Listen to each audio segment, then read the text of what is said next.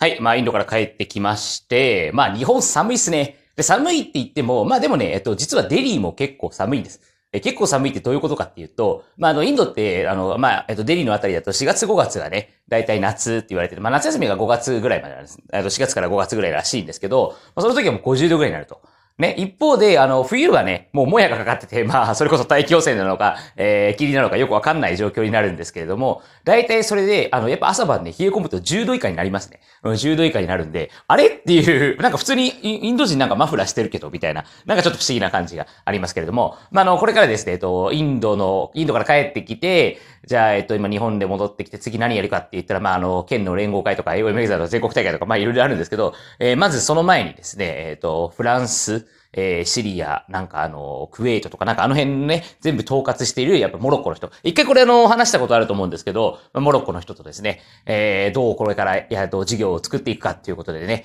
えー今から、えっと、日本国際そろばん協会の小峰先生とかとまた打ち合わせという形でね、えーやっていこうかなっていうふうに思っています。なんか、まあ、あの、インドだと、